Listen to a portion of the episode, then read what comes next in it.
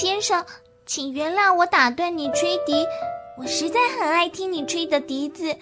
可是我不得不回家了。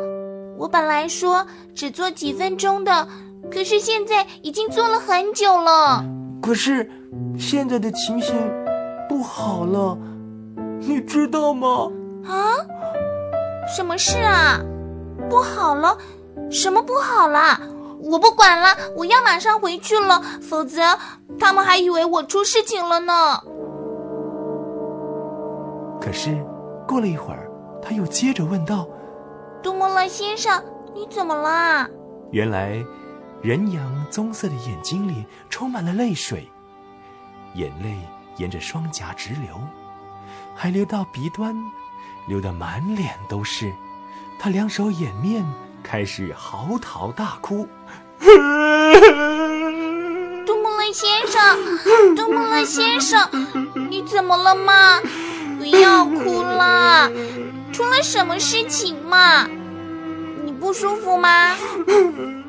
哎呀，你告诉我究竟是怎么一回事嘛？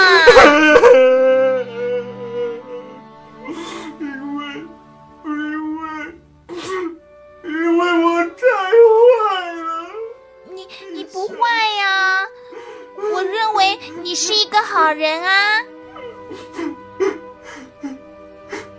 你知道这是怎么一回事，就不会这么说了。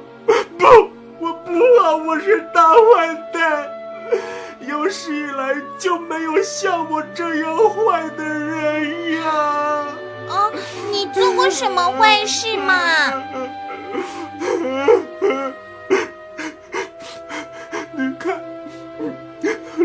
上的那张画是我爸爸，他从来没有干过像这种勾当。什么勾当啊？像我干过的，在女白屋手下做事，我就是那样给女白屋收买的人。女白物。是谁呀？他他坏透他霸占那里呀，奴役那里呀，使那里啊永远过冬天，永远过冬天，而没有圣诞节。你想，那是什么滋味啊？啊，好可怕哦！可是你替他做的又是什么事呢？嗯，是一件最坏的事。我替他拐骗小孩子，这就是说，我是一个骗子。夏娃的女儿。你看我像 像像这种人一样吗？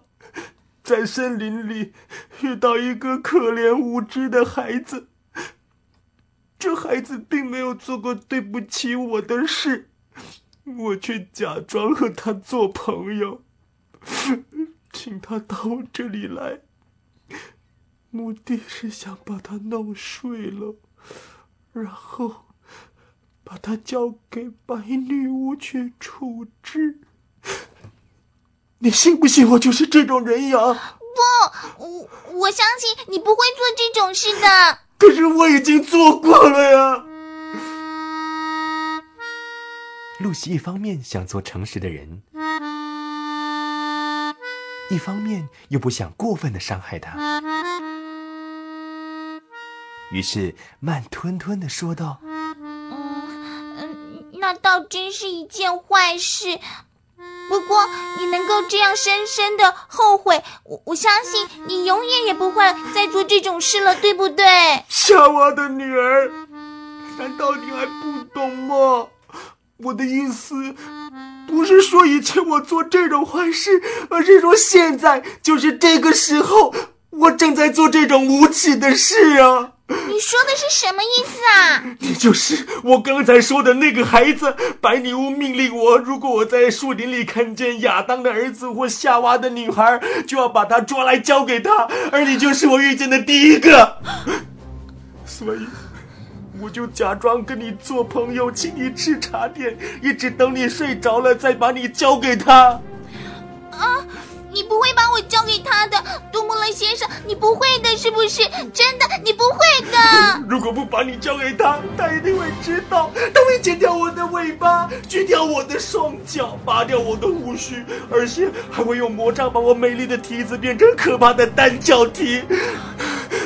如果他很生气，他会把我变成石人一样，变成石头，放在他那可怕的大屋子里。直到开培拉城堡里面的四个王位都坐满人的那一天才会复原。天晓得那会是哪一天呢？而且，谁知道？谁知道有没有那一天呢？不，杜穆勒先生，我非常抱歉。不过，我我还是要求你放我回去。我我当然应该放你回去。现在我也明白了。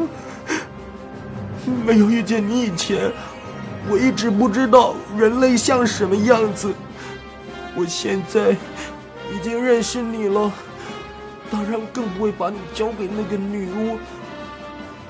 不过，你必须马上离开这个地方。我只能送你到那个灯柱那里。到那里以后，你自己会找到回客厅国的衣橱城里去，是吗？我想可以的。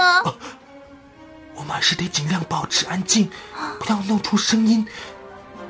森林里充满了他的间谍，甚至有些树林是站在他那边的。于是，他们两个连桌子上的茶具也来不及收拾，就离开了山洞。杜穆勒仍然张开伞，让露西挽着他的手臂一块走进雪地。这次回程的情况跟来时可不一样了。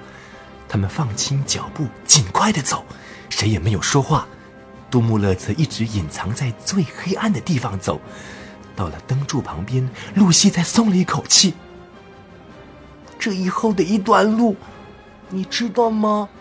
嗯，我知道，我已经看到衣橱门了。那你就快些的回去吧。还有一点，嗯嗯，你能原谅？我先前做的坏事吗？我当然能原谅你了，杜穆勒先生。希望你不会因为我的关系而惹来可怕的麻烦。谢谢你，再见了，夏娃的女儿。呃，你这条手帕送给我好吗？好。露西说完，就飞也似的向着那道白昼的光跑去。不一会儿。他走出衣橱，回到那间空屋子里了。他关上橱门，然后喘着气向周围一看，天还在下雨。通道里也没有彼得他们的声音，于是他提高声音喊道：“我在这里，我已经回来了，我平安的回来了。”